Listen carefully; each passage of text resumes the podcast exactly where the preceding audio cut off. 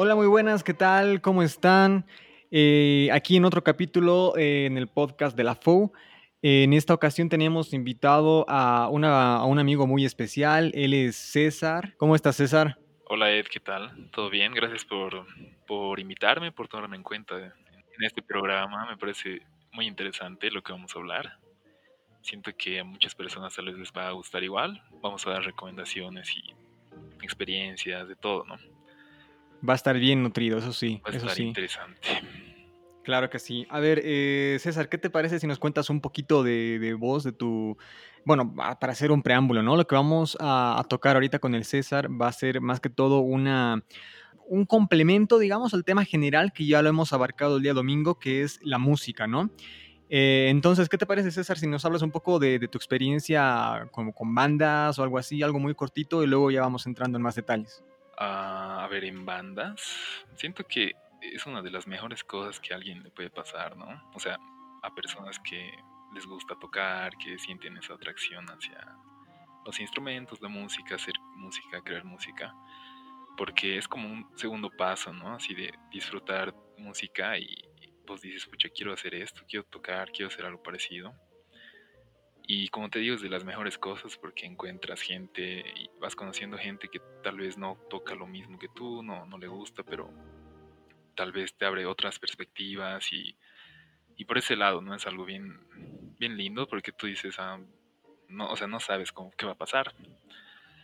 Y eso, a ver, yo he estado en muchas bandas, tales proyectos, ¿no? No, no así bandas sólidas con un nombre, pero sí, digamos, con gente que hemos dicho, haremos música. Y así es algo bien nutridor, bien nu- nutriente, no sé cómo decirlo, porque te ayuda a crecer mucho, ¿no? En lo que, lo que uno quiere hacer, lo que uno quiere crear de respecto a la música, ¿no? Claro. Oye, y mm, tú eres guitarrista, ¿no? Más o menos a, mm, ¿a qué edad ha sido la, la primera aproximación, digamos, que has tenido, ¿no? En este, en este mundo de la música y tu interés por el mismo. Ah, no sé, yo creo que ha sido muy temprana edad, tal vez eso de los 12 años, ya me empezó a interesar lo que es este tipo de música, donde, no sé, destaca tal vez la guitarra, no sé, el rock, por ejemplo. Y no sé, a ver, yo recuerdo una anécdota que cuando estaba con mi papá en, el- en la calle Jaén, vimos a el museo este de instrumentos musicales y me ha parecido algo bien interesante porque yo no tenía ninguna aproximación hacia un instrumento, hacia qué, qué tocar y todo eso.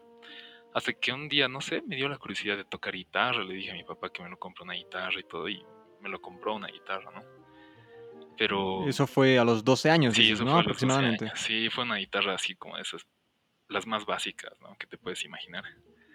Obviamente para ver qué onda y todo.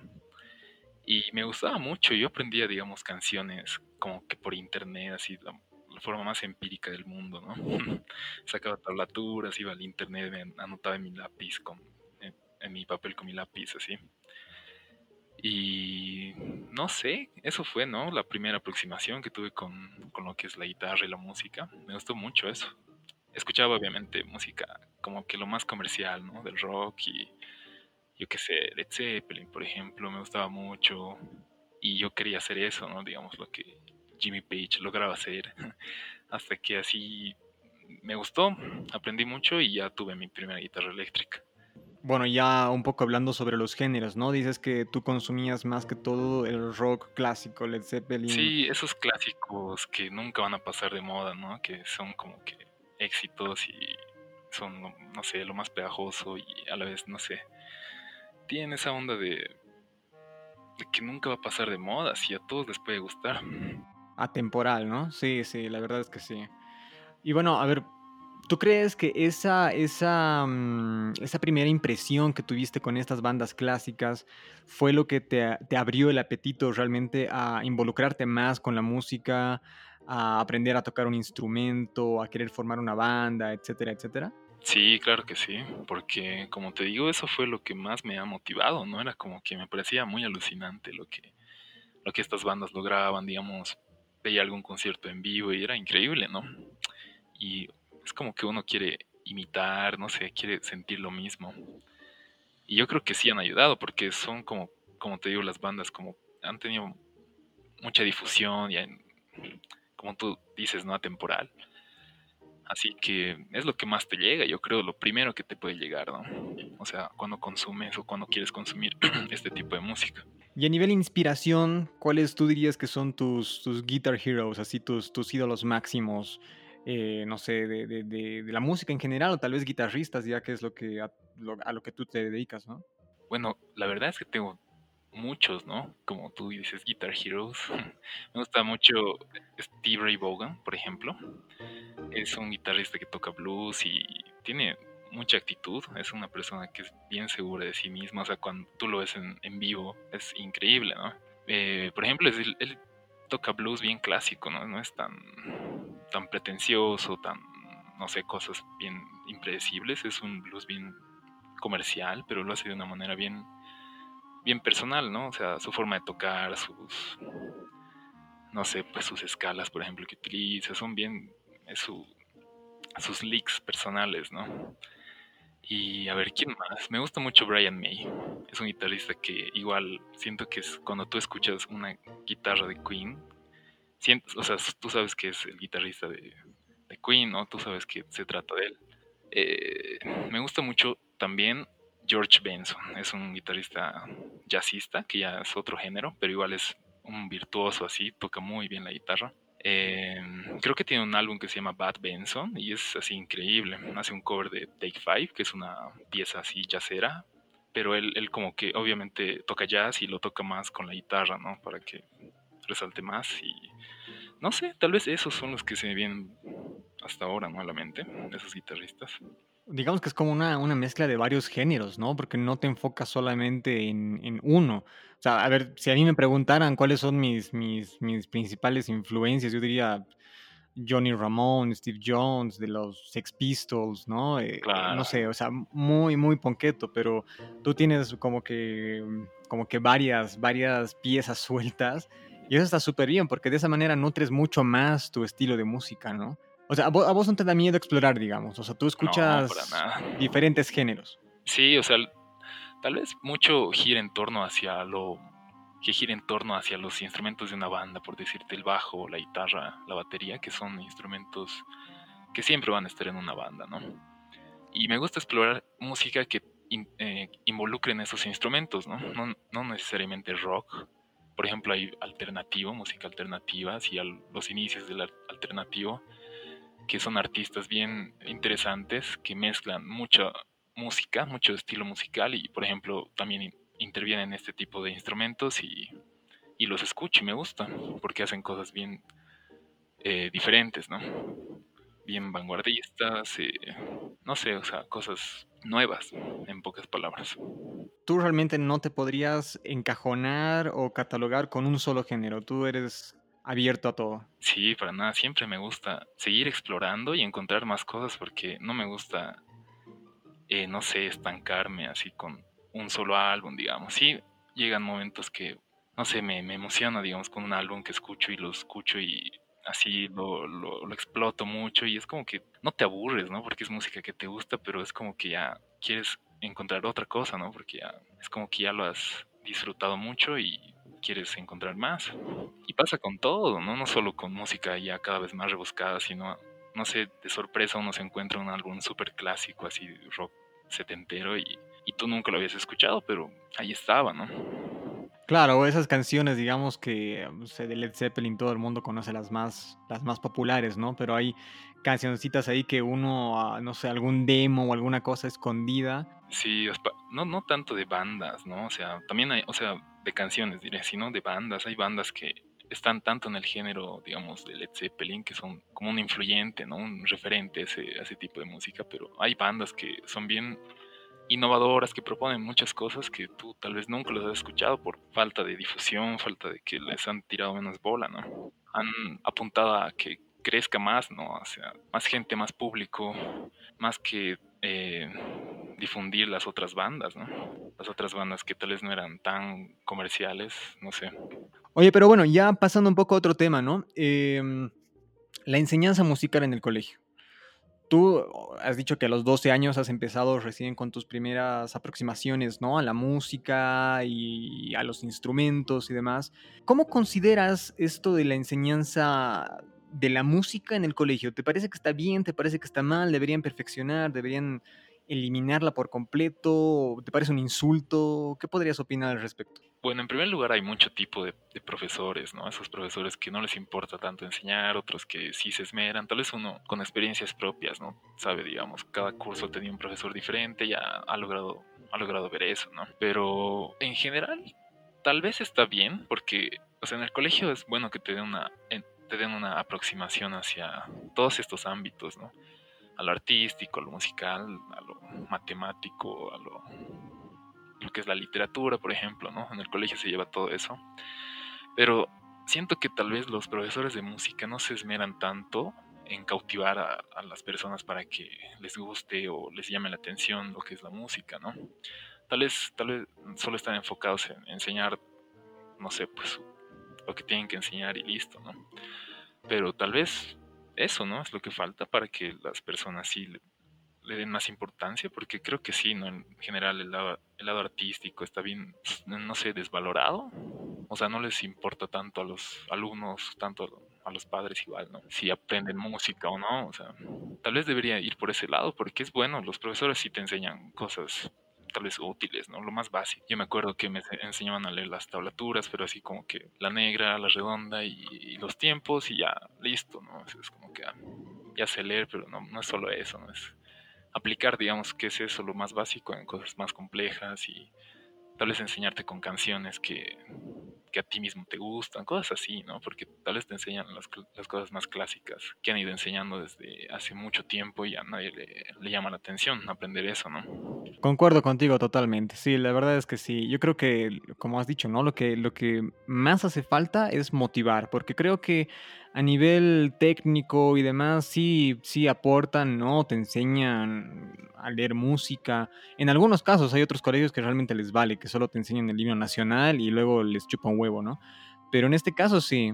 O sea, yo por lo menos en mi colegio sí he tenido la experiencia de poder un poco leer la música, pero bueno, pasa que mi colegio era muy tradicional, entonces te enseñaban, como tú dices, ¿no? Lo clásico, lo que ya viene de años y de años atrás, que, te aburre, ¿no? Uno quiere aprender a tocar ACDC y no le, no, no, le enseñan a tocar ACDC. Entonces creo que sí tendrían que perfeccionar un poco el lado, el lado motivacional, como dices. Yo creo que esa es la clave, ¿no?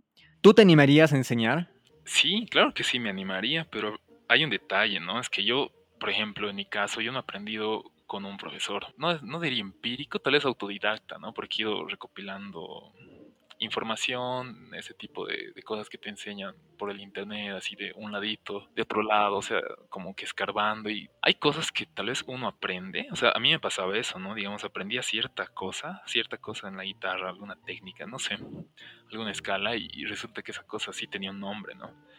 O sea, este tipo de cosas pasan, ¿no? Cuando uno toca de una manera así que, que, no tiene una enseñanza así profesional, ¿no? Va descubriendo cosas, después, si es que a uno le da ganas de aprender, ya puede ver que lo que hacía tenía un nombre, ¿no? Eso, eso a veces pasa. Entonces, eso es lo malo, ¿no? O sea, yo con mucho gusto enseñaría a las personas lo que sé, pero tal vez estoy enseñando algo mal o tal vez me estoy saltando algún paso que es muy importante en enseñar, ¿no? Creo que para enseñar es, es importante tener un conocimiento profesional, ¿no? Claro. No, yo creo que, bueno, un poco igual acotando lo que hablábamos, ¿no? Creo que profesores a nivel técnico hay por millones, pero de estos que realmente te enseñan a amar la música, creo que hay muy pocos. Así que yo creo que sería súper, súper bueno, ¿no? Conseguir también personas que, que enseñen a, como dices, apreciar la música, cualquier género. Claro, sí, porque es bien cultural esta cuestión, ¿no? Bien social, así como que no les importa tanto, están bien enfocados en, no sé, la gente, digamos, quiere salir del colegio, ir a la universidad y trabajar, no sé, es como que la, el protocolo humano, ¿no ve así en esta sociedad. Tal vez en otros lugares es un poco más abierto, pero sí, pues está bien desvalorado lo que son los artistas y el arte. Exacto, y no solamente a nivel musical, ¿no? Yo creo que en todas las ramas del arte, en el cine, eh, bueno, el mismo diseño gráfico que no sé si se aplica, pero igual, o sea, en el contexto en el que vivimos, eh, cuesta un poco darle el valor que merece, ¿no? Sí, es un poco complicado. Oye, y a ver, em, tú dices que a los 12 años ya estabas metido en esto de la música, ¿no? O por lo menos iniciándote. ¿A qué edad ha sido, eh, ya hablando a nivel banda, ¿no? Tu primera experiencia, la, la, la, no sé, la primera formación o aquella iniciativa que tú mismo has querido armar, qué sé yo. Ah, a ver, la primera banda que estuve, yo estaba en el colegio, si no me equivoco, estaba en segundo de secundaria. Y con mis amigos tocábamos, ¿no? Porque ya nos conocíamos los que tocábamos la, guitarra y siempre nos reuníamos en el colegio y en, en el recreo, así como nuestras guitarras todos los días, ese tipo de cosas, ¿no? Hasta que un día mi amigo dice que tenía su amigo del CBA, que estaban haciendo una banda y que ya habían tocado unas cuantas veces y que necesitaban un guitarrista. Y pues yo así como que, uh, sí, me interesa, ¿no? Porque nunca había estado en una banda y quería saber qué onda, así cómo es tocar con gente. Así que le metimos, ¿no? Eran, eran gente mayor, la verdad. Eran gente más, con más edad que yo. Yo tenía como 16 años y ellos sí estaban como por los 19, o sea, unos cuantos años más que yo, ¿no? Algunos creo que ya estaban empezando la universidad y todo así. Y la cuestión es que nos reunimos y empezamos a tocar. Ellos me, me dieron una lista de temas, como que para que lo saque. Hicimos unos cuantos covers y les gustó cómo tocaba y es como que ahí me quedé. Y esa fue como la primera banda que tuve, ¿no? Se llamaba Amorfia, creo que era Sin Forma, algo así se significaba. Yo no le puse el nombre, ¿no? Ya estaba el nombre ahí. ¿Y qué género tocaban?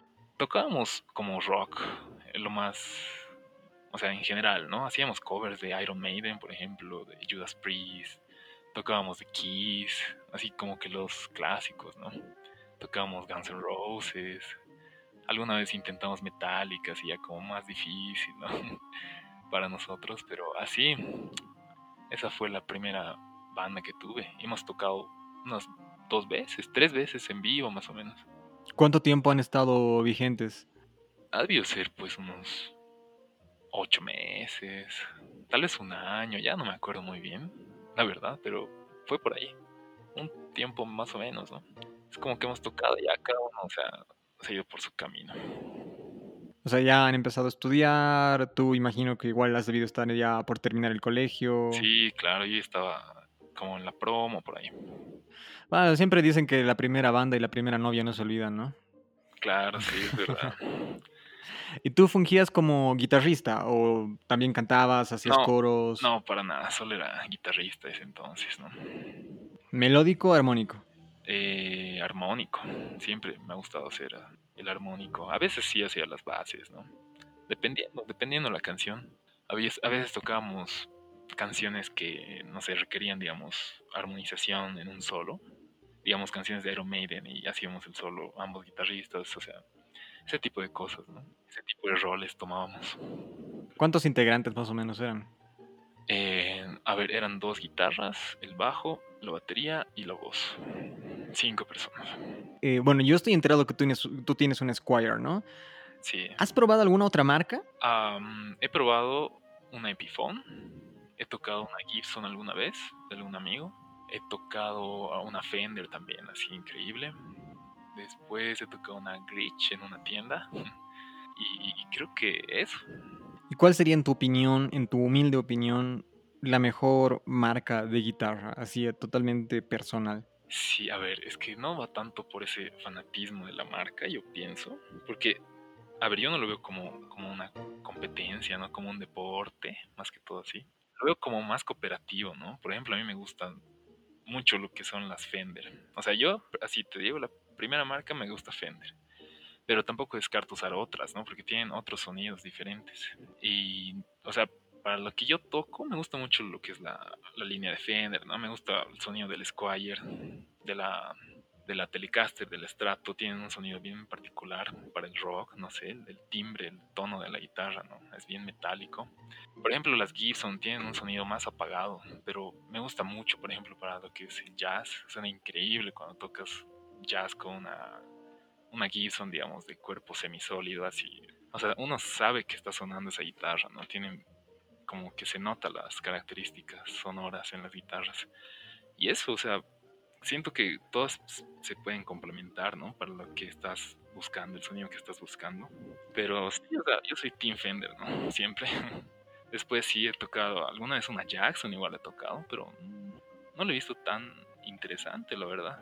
Siento que no tiene una singularidad como esas otras, ¿no? Las clásicas guitarras.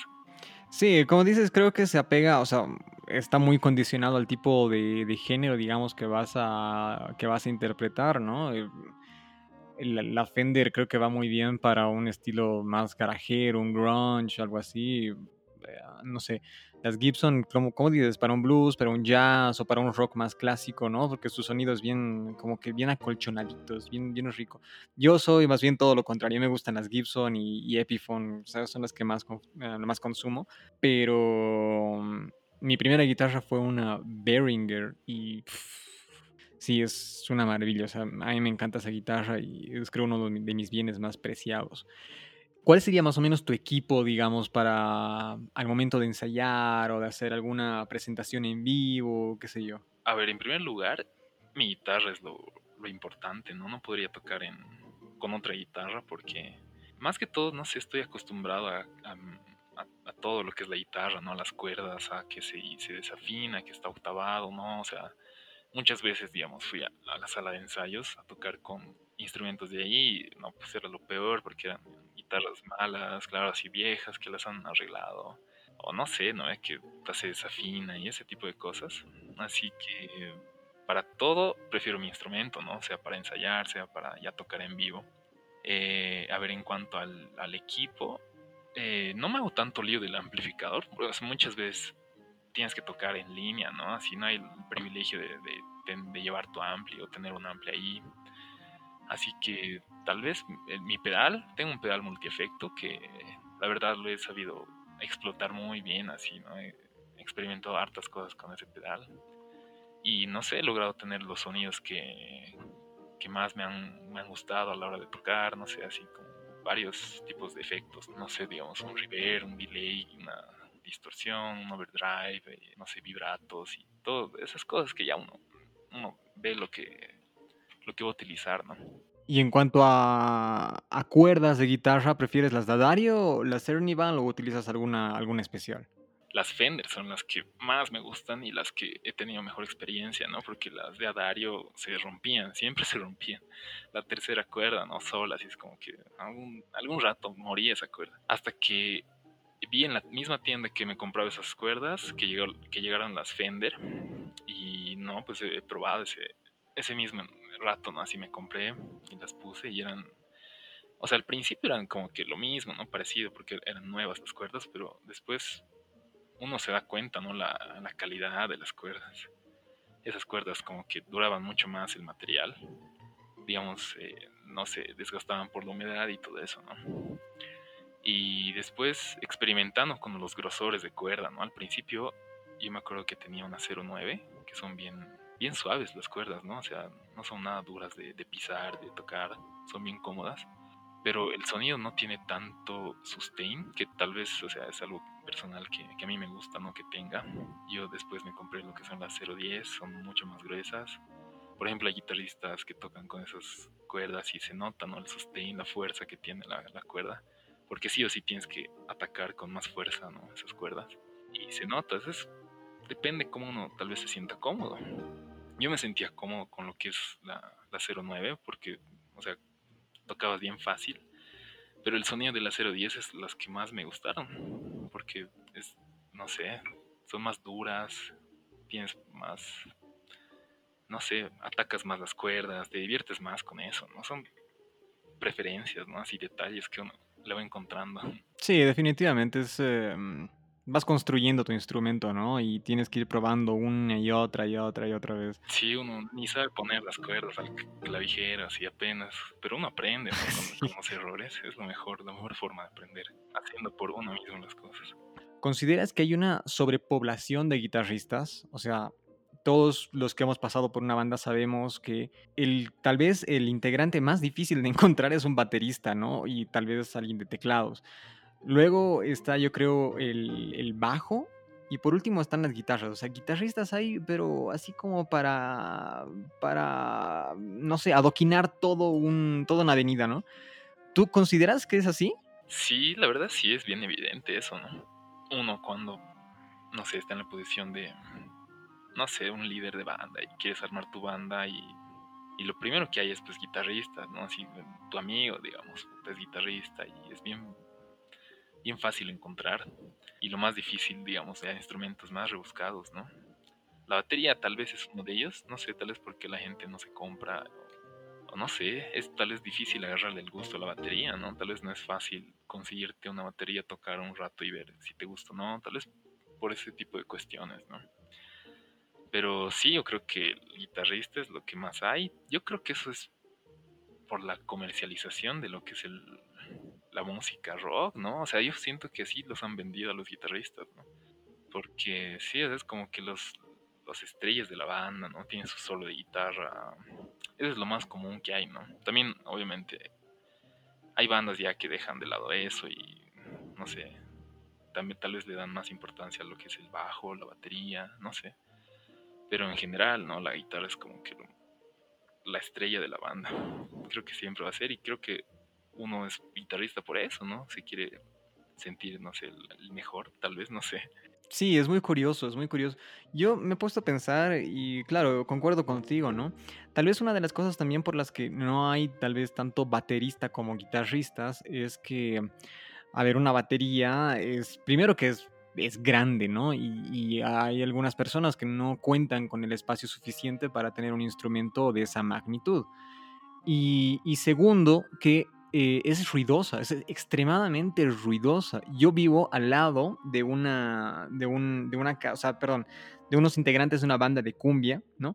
Y ensayan todos los malditos días y la batería se escucha súper fuerte, ¿ya? Y yo aquí ensayo en mi, en mi salita, ¿no? En mi cuarto, así con mi guitarra. Y a veces solamente es necesario ponerse los audífonos y ya está, y puedes tocar tu guitarra tranquilo, ¿no? Pero con la batería no puedes hacer eso, es, es lamentable, ¿no? Es sí o sí meter el ruido, es yo creo que una de las razones por las que mm, tal vez escasea un poco los bateristas, ¿no? Sí, es bien complicado tener una batería.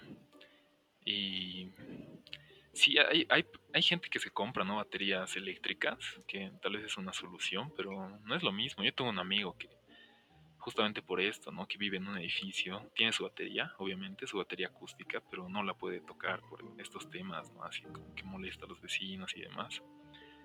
Así que se ha comprado ¿no? su batería eléctrica, pero no es lo mismo, él no le gusta, o sea, suena totalmente diferente. Y tal vez, no sé, pues para practicar un poco sí le sirva, pero no es tal vez lo más adecuado, ¿no? Para ensayar así realmente bien. Dime, César, ¿tú cuántos instrumentos sabes tocar exactamente? A ver, el bajo tal vez sí sé lo más, lo más básico, porque es muy parecido a lo que son las notas de la guitarra así que las notas están distribuidas igual y por lo tanto sí sabría tocar lo más básico, ¿no? La batería, esta cuarentena, la verdad he estado practicando porque tengo aquí mi, batería que me compré para ensayar con, con, amigos, ¿no? Así, con tal vez armar algún proyecto y todo eso. Y la batería estado practicando muy bien y me gusta mucho, es, es un instrumento bien divertido, bien, no sé, para coordinar, te diviertes mucho tocando lo, lo que es la batería.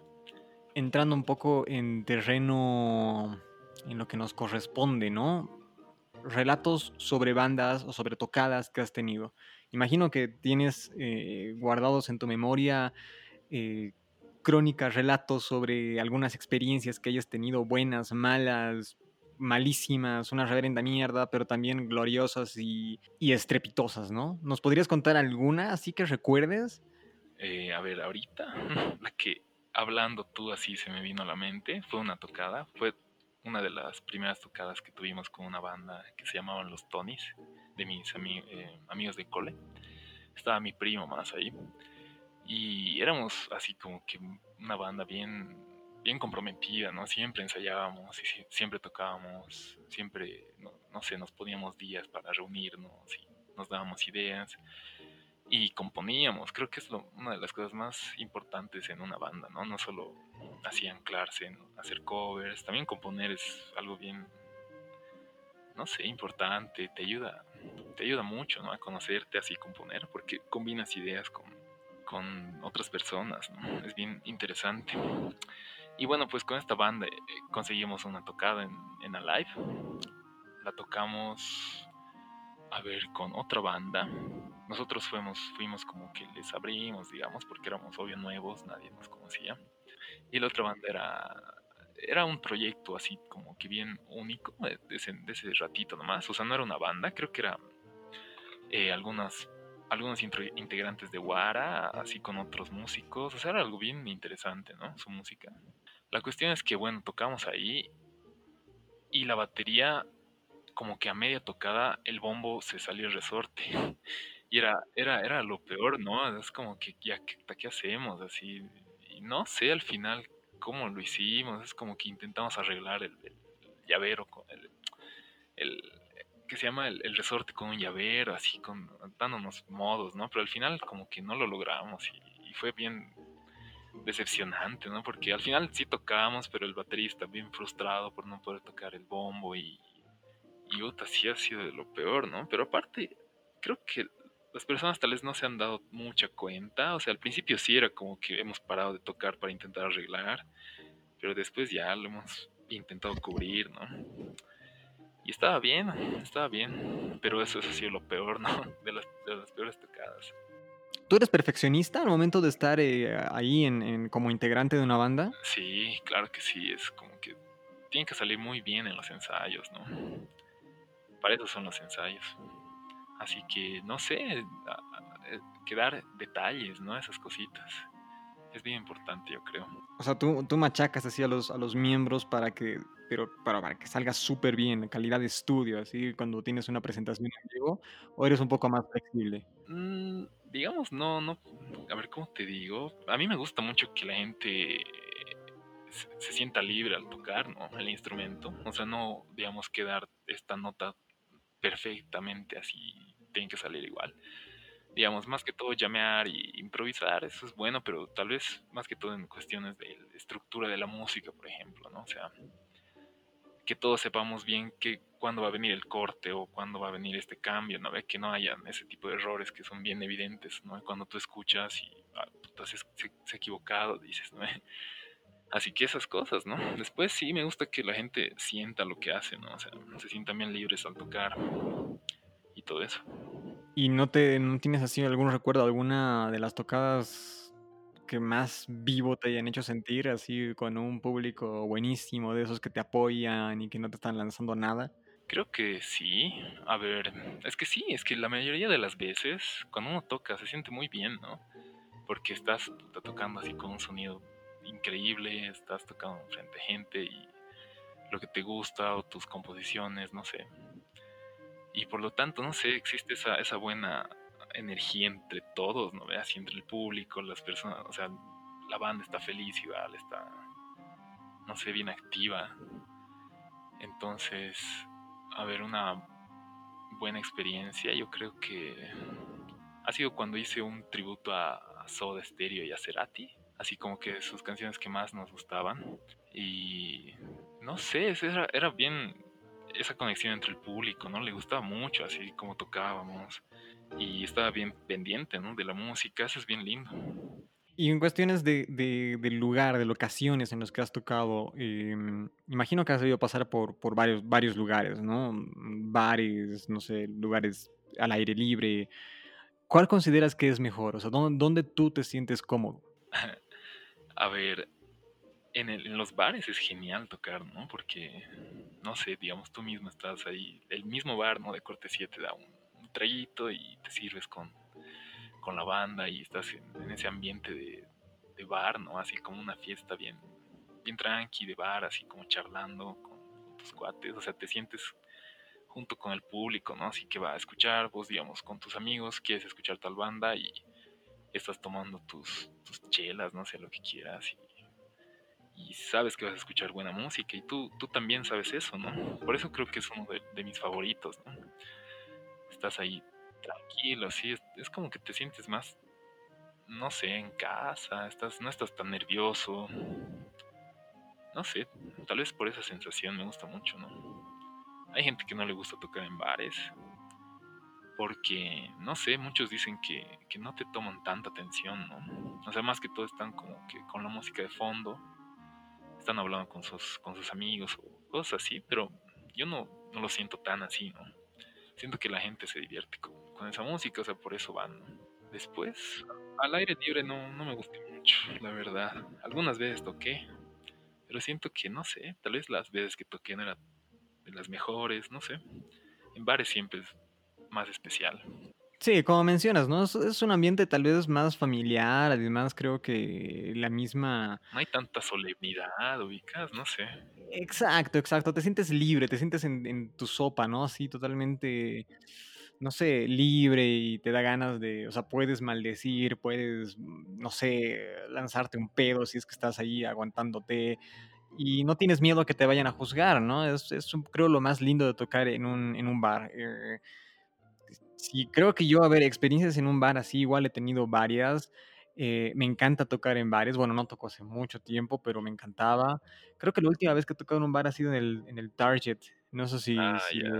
Sí, por la 6 de agosto, ¿no ve? sí, sí, sí, lo ubico. buenísimo. O sea, la gente se pone loca, eh, reconoce tu música y sí, digamos, eh, exceptuando los que están muy borrachos, ¿no? Puede ser, eh, puede ser un poco peligroso porque alguna vez igual me llegaron a vomitar cerca del amplificador y bueno, sí, ter- termina, termina tal vez un poco en pelea, pero aún así es divertido. Yo igual prefiero mil veces tocar en bar. Sí, eso sí, ¿no? Pero esos problemas que tú dices, así, personalmente nunca he tenido, ¿no? Más bien, ¿No? más bien, ¿no? Así nunca, nunca pasó algo así grave, ¿no? ¿Nunca te han, te han lanzado una botella o, no, no, no, para nada. o el cenicero? Creo que era más tranqui, ¿no? Mis ambientes. Sin, sin embargo, así los he disfrutado. Tal vez tú has tenido otras experiencias, pues más. O sea, sí, o sea, un poco como, como dices, ¿no? Puede variar el, el público tal vez, tal vez igual en el- al que te estás dirigiendo, ¿no? Eh, igual el género, no sé, yo tocaba solamente punk, entonces la mayoría de las personas que iban a escuchar esas canciones son un poco más agresivas, vamos a decirlo así, no todas, obviamente, pero tienen esa mentalidad, ¿no? De ser rebeldes, de querer provocarte y demás, entonces, sí, a, ver, a mí alguna vez me lanzaron incluso un cenicero, recuerdo, y bueno, más bien no pasó nada, pero... Pero sí, es, es divertido. De alguna forma son experiencias que te quedan y las puedes compartir más adelante, ¿no? Claro, sí, son experiencias, ¿no? Yo nunca he logrado tocar así en un bar, como que ese tipo de gente, ¿no? Pero me hubiera gustado para tener la experiencia, ¿no? Como tú, de estar así agradecido a esas tocadas que has tenido, ¿no? O sea, dando yo sé, tal vez ese rato emputantes, ¿no? Pero ahora son anécdotas, como dices. A ver, yo soy muy inquisidor. Cuando estoy en una banda soy de los que realmente saca la mierda. O sea, quiero que salgan bien las cosas. Y, y bueno, no sé, a veces me pasaba de liso, ¿no? Y también ocasionaba problemas, pero eh, no sé, siempre es bueno mantener una calidad de la música, ¿no? Ya sea que vayas a tocar cinco acordes de mierda como el punk, pero mantener una calidad creo que es muy importante. Es Claro, parte de tu trabajo, claro, una solidez, ¿no? Así para que no salga como que bien tímida la cuestión, o, o tal vez no salga bien, y que salga sólido, es, es importante, ¿no? Que todos estén seguros. Exactamente. ¿Y, y en qué lugares has tocado así al aire libre? O sea, Uy, a ver, la verdad no he tocado muchos. Alguna vez he tocado en una feria, así de la de esta iglesia San Francisco, por ahí, por la Pérez. Creo que era un domingo, así, eran muchas bandas y nosotros digo, nos metimos ahí, no sé por qué razón era, o sea, creo que era simplemente como que presentarse, nos hemos así como anotado, ¿no? En la lista y hemos tocado. Y estaba interesante, ¿no? No sé, había todo tipo de, de gente, ¿no? Viéndote así. Algunos, eh, no sé, digamos, no les gustaba, otros sí. Es, es, es bien abierto el- la cuestión, ¿no? Porque no solo van a verte a ti, sino van a ver a muchas, muchas bandas, ¿no? O sea, en, en ese, en ese caso que nosotros tocamos fue así, con esta banda Amorfia que te digo. ah, ya hasta Sí, hace rato. sí, hace mucho tiempo. Oye, pero súper bien, porque para esta banda que tú me dices era cuando tú estabas iniciando en realidad. Sí, claro, sí. Y era uno de los conciertos que dimos después, ¿no? De debutar. Hemos debutado en un, en un lugar así de videojuegos, que es como que muchas bandas hicieron, no sé, un convenio así, tocamos unas siete, ocho bandas, ¿no? Y vendimos entradas y todo. Estaba bien interesante, ese, ese fue el, el debut de Amorfia. ¿Y a vos te pagaban? ¿Alguna vez te han pagado por tocar? En- la verdad no, o sea, algunas veces sí en bares, ¿no? Cuando si tocas, si consigues tocar ahí, si te pagan el cover o ya, depende cómo quedes, ¿no? Pero sí, o sea, hay veces que sí he tocado y no me han pagado, ¿no? Más que todo tal vez por voluntario, así, pero tal vez no ha sido en una banda, tal vez digamos era como que yo y una amiga que canta toquemos en tal lugar y, y ya, así. Pero bueno, por lo menos te han dado algo. A mí no me han pagado nunca, jamás. En- Nunca, nunca, nunca. Creo que una vez me han dado una Coca-Cola y eso. Qué terrible. Yo he tocado en una boda y nos dieron así como que un trago, una botella y nos dieron platos de comida. O sea, eso- es- era su forma de pagar, ¿no? Aparte de la plata, ¿no? O sea, de agradecer. Y sí, o sea, la boda, nosotros sí tocábamos igual, ¿no? Así rock, tal vez tocábamos Beatles, por ejemplo, así más movidas, no sé, ese tipo de música. Ya, ya, ya. Súper cool. Los Beatles. Yo nunca he tocado en vivo los Beatles. Me gustan, los he tocado aquí en mi casa, sí, en privado, pero como los Liverpool, no. Creo que no, no, no es lo mío. Entre los Rolling Stones y los Beatles. Y los Beatles, los Stones tienen lo suyo, ¿no? No, no desprecio así para nada los Stones, pero sí me gustan mucho más los Beatles, ¿no? Más que todos sus álbumes que tienen, que son bien, que salen ya de lo comercial, ¿no? De sus primeros álbumes, sino ya sus más experimentales, que hacen cosas bien personales. Loquísimas, ¿no? Sí, o sea, los Beatles han tocado en vivo, pues, unas cuántas veces, así, unas contadas, ¿no? Han tocado más de cuántas, tres, cinco, no sé. Eran, eran como que la tendencia, ¿no? Eran referentes, es como que ellos hacían algo y claro, es como que han hecho ellos, o sea, está bien. Eran obviamente cosas bien raras, diferentes a, lo- comercial en su entonces y es lo genial, ¿no?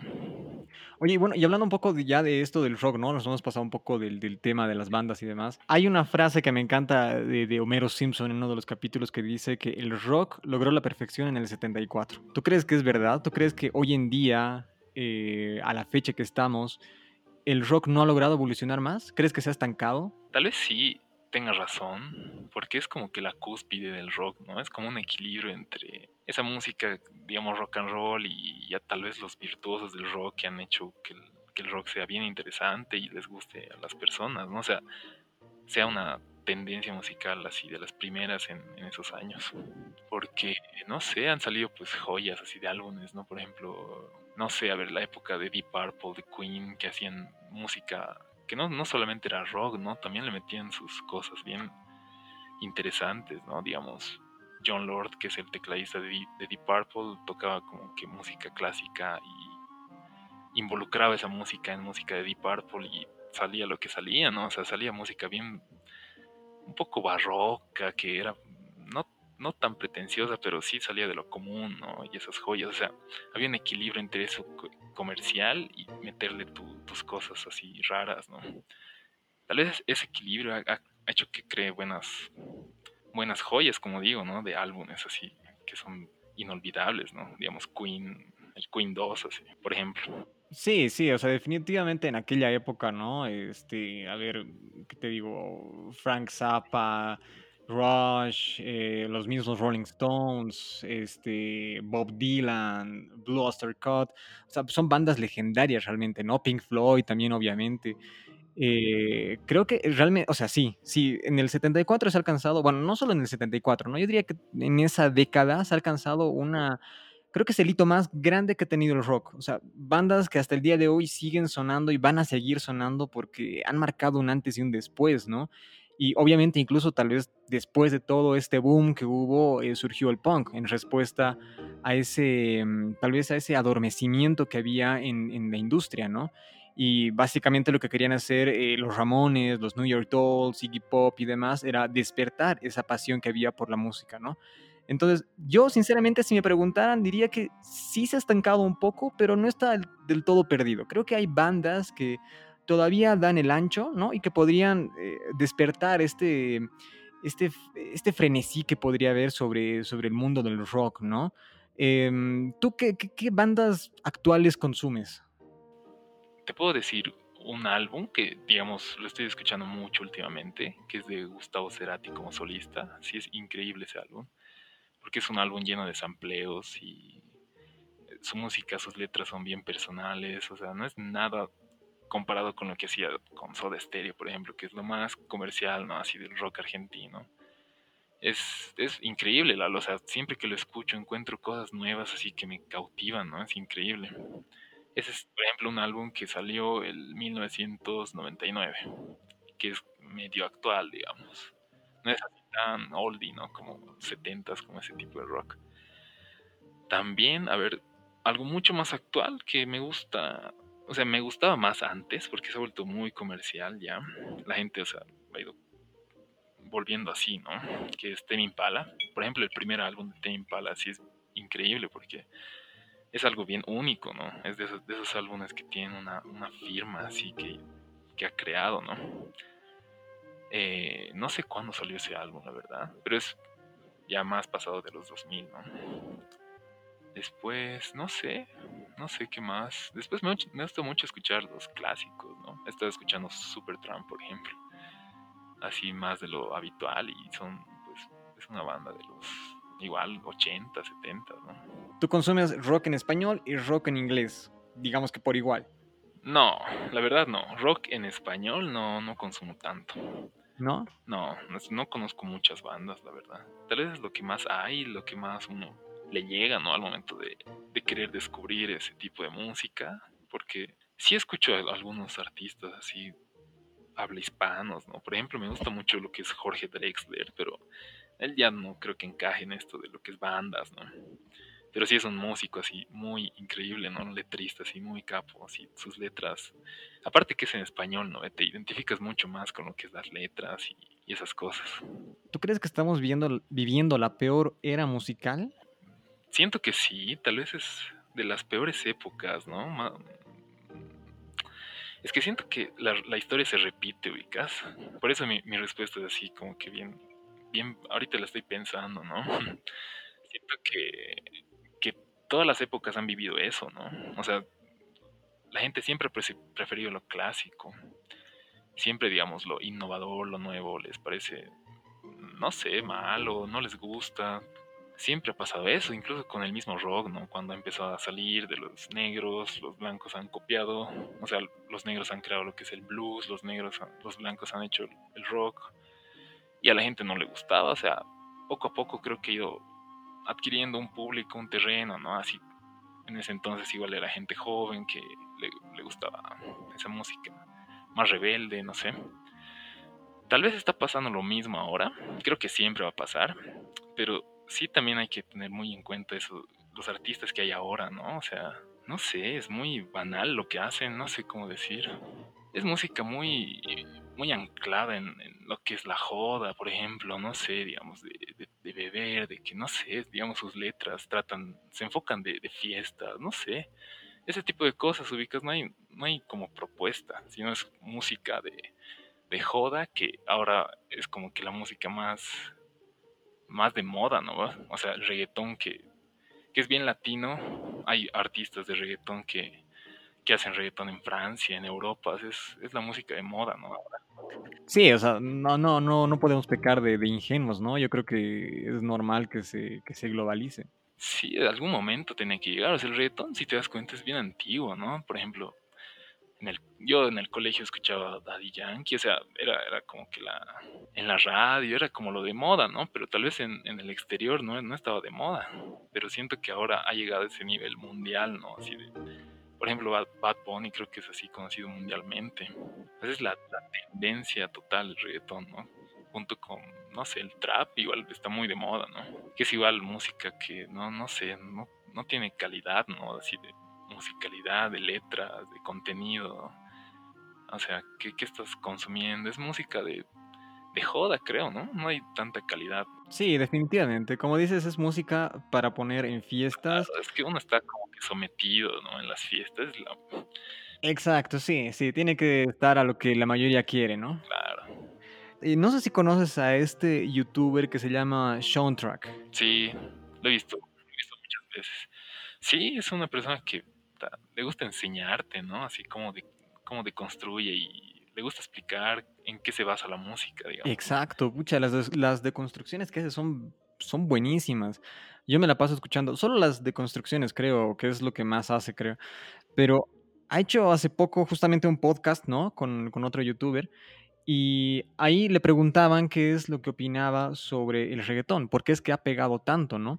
Y él respondía, no sé si lo has escuchado. No, Bueno, él, eh, él respondía de que el reggaetón básicamente ha funcionado tan bien a nivel mundial porque es música muy, pero muy sencilla, ¿no? El, el ritmo y toda la, toda la estructura musical que han formado, ¿quién habrá sido el genio? La verdad, lo, mal- lo maldigo, pero ese hombre o mujer, la verdad es que no se sabe, em, ha construido algo que es súper fácil de asimilar, ¿no? Entonces la gente no, no gasta tiempo en querer descifrar o en querer darle un significado. Es simplemente un...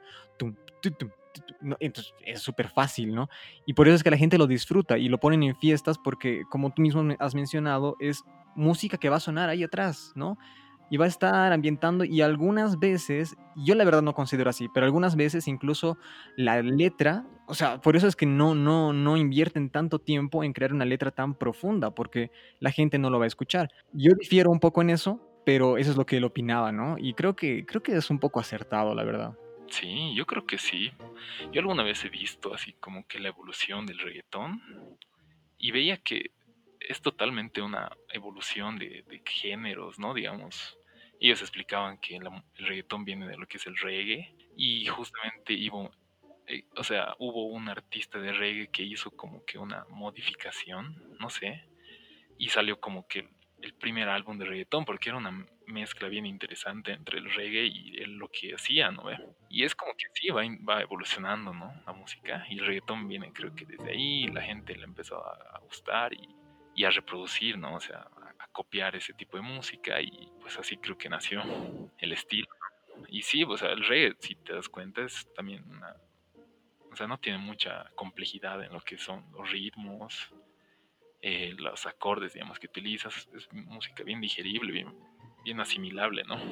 Hay gente que le va a gustar, hay gente que no le va a gustar, eso, es- eso siempre va a pasar, tú mismo lo has dicho, ¿no? El, el reggaetón hoy por hoy es creo una, una de las cosas que, que más ha hecho notar eso, ¿no? De que va a haber gente que lo va a detestar, que se va a oponer, y hay otra gente que lo va a consumir, pero a un, a un nivel que ya asusta, ¿no? Entonces es el ciclo de la vida, eso siempre va a pasar, lastimosamente. Pero qué mal que nos haya tocado vivir el, el reggaetón a nosotros. ¿Verdad? O sea, yo siempre soñaba estar así, como que en la época de Woodstock, digamos, rodeado de, esa- de esa música, ¿no? Así, de ese ambiente. ¿En qué, ¿En qué década te hubiese gustado vivir?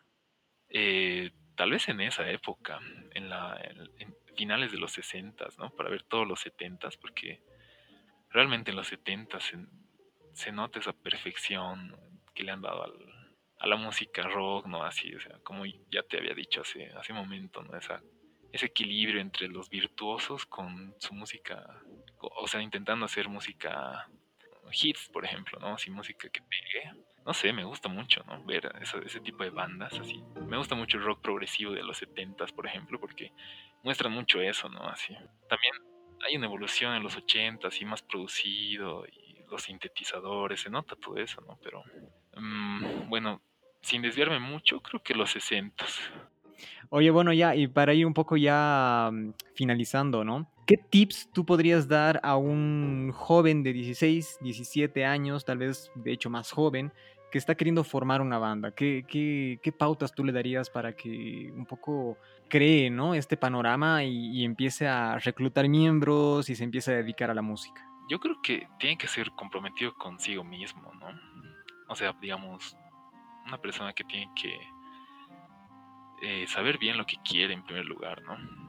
O sea, tal vez para empezar sería bueno relacionarse con otros músicos para ver qué ondas y qué tal y, y ver que creo que así uno puede descubrir lo que lo que le guste tocar tal vez y no sé creo que esa es una de las cosas más importantes ir ir viendo la gente que con la que te estás relacionando ese entonces no Ya, o sea, ¿tú aconsejarías que se formen bandas con amigos o Sí, con gente yo creo que... que sí, o sea, porque sería bueno compartir, no solo así como que en la sala de ensayos, ¿no?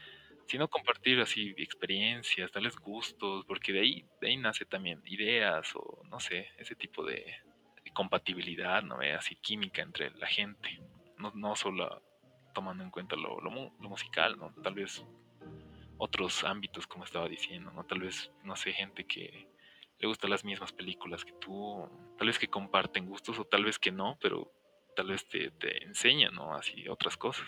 Mm, ahí hay un tema interesante, ¿no? Porque en algunos casos yo he visto, a ver, yo siempre he formado bandas con mis amigos, ¿no? Pero en algunos casos sí he visto compañeros que formaban bandas más que todo por el tema del, de buscar siempre al mejor, ¿no? Eh, no sé, este tipo de aquella banda es súper buen guitarrista, hay que llamarlo y lo convocaban. Y al final era una banda, mm, no me gusta decir superficial, pero sí eran un poco plásticas, ¿no? O sea, no se notaba esa, lo genuino de una banda, lo, lindo, ¿no? Esas peleas que incluso que podrían haber. Y eso muchas veces eh, conllevaba a que, a que se separen, ¿no? Y, bueno, a ver, el tema de las separaciones en las bandas creo que ha pasado años de años de años, es algo que, que, que siempre ocurren. Eh, ¿Cuál sería más o menos tu opinión respecto a estas, estas bandas que se, que se disuelven en algún momento y luego vuelven a unirse? Um, a ver, creo que es bien importante, o sea, analizar eso porque una banda se deshace porque me imagino que se dan cuenta que ya no, no son capaces de hacer música juntos, ¿no? No sé. O sea, es como, no sé, alguna vez Pink Floyd ha dicho, ya no, ya no la logramos, así se separó, ¿no? Digamos, Roger Waters, que era bajista, dijo, no, ya no quiero, y se salió, se hizo como que su proyecto personal.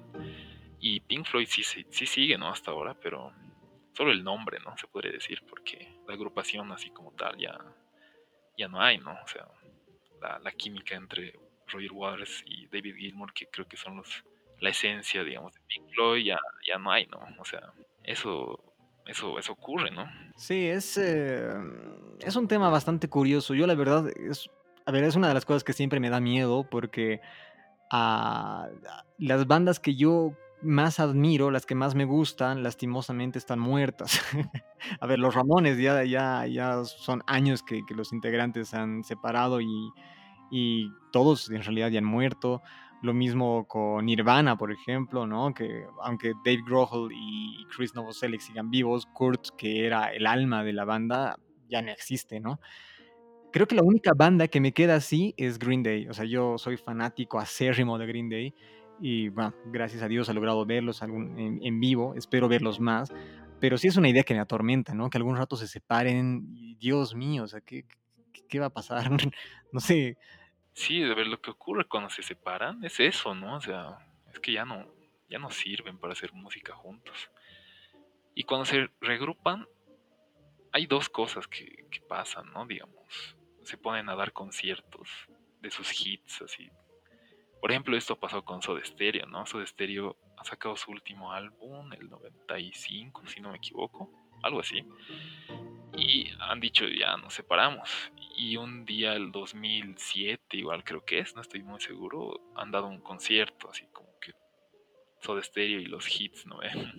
y siento que eso no aporta nada, ¿no? O sea, es como, está bien para los fans, pero así musicalmente, digamos, en, en los discos, en álbumes, no, no crean nada nuevo, ¿no? No. Siento que es un decepcionante, ¿no? O sea, es como que solo se, se juntan para, para tocar sus temas populares y hacer plata y, y listo. Tal vez esa es la, la razón por la que se juntan a hacer hits, ¿no? Porque es muy rara la banda que se ha vuelto a reagrupar estando separados y que saquen un nuevo material, ¿no? creo que nunca ha pasado, no sé. Son refritos, ¿no? O sea, cada vez que se reúnen después de, un, de una separación es como, listo, a ver, nos hemos quedado ya sin plata, a ver, no sé, saquemos los, los, los éxitos, hacemos un concierto, aquí lo pasamos en MTV, en VH1, ganamos un poco de dinero y listo, nos volvimos a separar porque resulta que no dio resultado, ¿no? ¿Alguna vez te ha pasado eso, de que te has separado con una banda y luego de un tiempo han vuelto a reunirse? No, la verdad no siempre se ha transformado, ¿no? Así las bandas, digamos amigos, algunos se salía, entraba otro y cosas así. Nunca han sido, digamos, cosas bien estables, siempre han ido rotando y, así con metamorfosis, ¿no? Ya, ya, ya. Oye, nos hemos desviado un poco. A ver, estabas dando tips a aquellas personas que querían formar una banda. ¿Tú cómo crees que sería la, no sé si existe una fórmula, pero más o menos los parámetros para nombrar a una banda? ¿Cuál crees que, debería ser la sustancia para tú poder decir mi banda se va a llamar así? Mm, tal vez va hacia el género que la mayoría le guste, ¿no? Porque uno al hacer una banda creo que encuentra esa química, ¿no ve? No sé, tal vez tú tienes un amigo que toca trash, heavy metal, no sé, y no te gusta, ¿no? Pues, no sé, así, difícil que hagas un grupo con él, ¿no? Si es que no te gusta, no sé. Pero generalmente es eso, ¿no? Tal vez el mismo género así te ayude a, a ser creativo en, en esos aspectos, ¿no? Digamos, de tomar un nombre o del momento de componer, cómo, cuál va a ser nuestro, nuestra signature, ¿no? Así, nuestro, nuestro sello. Eh, tal vez por ahí, ¿no? La química es importante. también esa química musical, ¿no? Así, saberla combinar, digamos, el baterista tiene un estilo de, de tocar, el, el, bajista otro, y lo saben combinar, es genial, ¿no? Ahí ya, eso te da pautas para, para tomar decisiones, ¿no? De ese estilo. ¿Tienes alguna, alguna banda que, te guste su nombre tanto que le envidias y dirías, pucha, yo hubiese querido bautizar a mi banda así, ¿por qué me la han ganado? Ah, no sé, a ver, nombre de la banda. Me gusta mucho los Doors. Me acuerdo por la película que vi. Y Jim Morrison dice, no, nos llamaremos The Doors por las puertas, o sea, que era un poema de William Blake, algo así, que eran las puertas de la percepción que son infinitas o algo así, o sea, es bien bien cargado ese, ese título, ¿no? O sea, tú escuchas Doors, no sé qué te imaginarás, pero el significado y el porqué del nombre es bien interesante, ¿no? Definitivamente. Bueno, ya para concluir este capítulo de hoy, eh, es tradición, ¿no? En estos últimos tres capítulos que hemos hablado sobre, sobre la música, eh, hacer recomendaciones musicales. ¿Podrías darnos unos no sé, cinco álbums o cinco canciones o cinco bandas, artistas, qué sé yo, eh, de tu preferencia que podrías recomendar a los que nos están escuchando ahorita? A ver, tal vez podría recomendar algunos discos que considere no tan conocidos, porque, o sea, creo que no vale mucho la pena ¿no? recomendar así discos bien comerciales porque tal vez ya todos lo conocen, no sé. Pero a ver, te puedo recomendar el, lo que es el Bocanada, que ya lo he mencionado hace un momento, de Gustavo Cerati. Es un álbum así muy, muy lleno de, no sé, hay mucho contenido, ¿no? En cuanto a las letras, en cuanto a la música, como te digo, los amplios, su forma de, de componer es bien interesante. Es bueno darle una escuchada a todo el álbum. Después me gusta mucho lo que es este álbum de Portishead.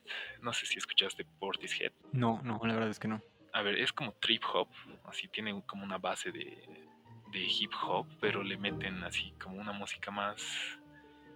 Eh, no sé, es, es, bien especial su, su estilo de música, ¿no? Tal vez es como, tal vez un, un estilo de jazz, blues, es rhythm and blues mezclado con con esta base ¿no? del hip hop, así le dan un estilo bien, bien personal. Hay un álbum de ellos que es en vivo en Nueva York, que es el Rosella Nueva York City Live, que es del 98, es un álbum así totalmente increíble, así vale la pena escucharlo todo. Es muy bueno. Me lo estoy anotando yo porque varios no conocía. Sí, tienes que escuchar una vez aunque sea ahí. Después ya ves si te gusta o no, ¿no? Después hay un álbum que se llama El Jardín de los Presentes. Este álbum es de el grupo Invisible. Este grupo fue uno de los tantos grupos de lo que es Luis Alberto Spinetta. Bueno, él pues ha tenido muchos proyectos, ¿no? Así con muchas bandas. Al final se quedó solista, ¿no? Como Spinetta solamente. Pero esta banda que te digo se llama Invisible. Este álbum que es El Jardín de los Presentes lo han sacado el año 1976. O sea, es así como que muy antiguo, ¿no? Así en los 70s. Pero igual es así totalmente personal el álbum, no es nada comercial, pero sin, sin embargo así te, te, te, llama mucho la atención, ¿no? La guitarra. Eh, él es guitarrista, por ejemplo, ¿no? Creo que le da mucha énfasis a la guitarra y, y la composición, ¿no? Las letras igual son totalmente bien personales. Tú puedes entender muchas cosas, ¿no? Es bien metafórico. No son cosas bien, bien comunes, comerciales o así como directas, sino más bien tal vez introspectivo, ¿no? El álbum. Después, a ver, algo más actual, un álbum que me gusta mucho, que es de los Arctic Monkeys, pero fue su último álbum que sacó. Salió el 2018. Es así, muy increíble. Tú, no sé, ¿conoces a los Arctic Monkeys? Sí, sí, los he escuchado. No soy así muy seguidor, o sea, no, no me he metido tanto en su música, pero sí, realmente hacen calidad de hacen música. Al principio hacían música como que muy movida. Siento que tal vez mezclaban un poco de lo que es el punk, así como que música bien, no sé, movida, y, pero le metían algo, su, su, su, esencia, ¿no? De ellos, así de Alex Turner, que es como el compositor principal. Pero este álbum en, en, en específico es bien, a mí me gusta mucho, es muy interesante porque es un cambio totalmente así radical hacia lo que hacían. O sea, tú escuchas esto, es, es bien a ver, has debido escuchar el AM, el que es Do I Wanna Know, novela. Está esa canción. Yo lo veo ese álbum como, como la joda, güey. Casi es como que es súper rockero, es bien movido, bien comercial, así Alex Turner en plena borrachera. Y este álbum aquí viene después de lo que es el Tranquility Base Hotel en Casino. Es como la resaco, güey. O sea, tiene ese, esa sensación de, escuchas así Alex Turner bien como que demacrado, pero la música es increíble, ¿no? ¿Eh? Así tienes que, tienes que escuchar, es muy bueno. Eh, a ver, otro álbum. Me gusta mucho lo que es Llegas. ¿Conoces Llegas? He escuchado alguna vez, sí. A ver, me gusta mucho este álbum que es Super Juguetes. Es un álbum así bien rockero, pero él no toca solo rock, no, es totalmente, es rock fusión porque le mete mucho lo que es el jazz, ¿no? Él es un músico así de, escuela, del conservatorio y, eso hace música así como que fusiona mucho el rock progresivo, el jazz en su música y intenta hacer que su música igual sea, o sea, pegue a las personas, ¿no? Es, es un álbum muy bueno, es del 2004. Ya, buenísimo. No, lo voy a escuchar todos de seguro. Eh, sobre todo el de los Arctic Monkeys me has hecho dar curiosidad con esa analogía que has hecho, está muy buena yo voy a hacerlo así bien cortito como siempre. Em, a ver, eh, los Proclaimers, el disco Sunshine on Leaf de 1988-89, si no me equivoco. Gran banda, muy desconocida, pero que merece ser conocida, la verdad, es extraordinaria. Luego una banda de punk que es prácticamente una mm, como una experimentación que hizo Billy Joe, ¿no? Con otros integrantes de Green Day que se llama Pinhead Gunpowder. El disco Kick Over the Traces del 2009 es el más actual que voy a mencionar, los demás son bien, bien viejitos. Eh, un clásico del punk, eh, Nevermind the Bollocks de los Sex Pistols del 77, grandioso álbum, creo que las únicas canciones que han sacado los Sex Pistols, la verdad, eh, después son solamente refritos que ya lo hemos, ya charlado con el César. a ver, otra banda de punk, Anti-Flag, el disco A New Kind of Army, que es con el que yo los he conocido, del 99. Fantástico, la voz de Justin Sane es una maravilla y toda la lírica que, componen estos tipos es fantástico, realmente, recomendadísimo. Y por último, bueno, otro de mis artistas favoritos, Elvis Presley, el disco King Creole del 58, 59, si no me equivoco. Eh, es un clásico realmente. O sea, es para deleitarse ese disco. Son muy buenas. Bueno, ahí tienen eh, recomendaciones tanto del César como mías. Eh, espero que les haya gustado el podcast. Oye, César, un placer hablar contigo. Igualmente, gracias por, por invitarme. Como te digo, ha sido bien interesante, ¿no? Tocar estos temas de música y, y los gustos, opiniones. Ha sido genial, me mucho. Hemos hablado de cosas muy, muy buenas, así que espero que le saquen el jugo. Eh, por si acaso, pueden seguirlo al César en su Instagram, está como Cesarix, ahí sube ilustraciones, su arte y bueno, algunas, algunos ensayos que tiene él de forma privada, ¿no? Que son muy buenos. Así que ahí lo tienen. Y bueno, gracias César de nuevo. Vamos a estar charlando seguramente en otra ocasión. Nos vemos. Chao.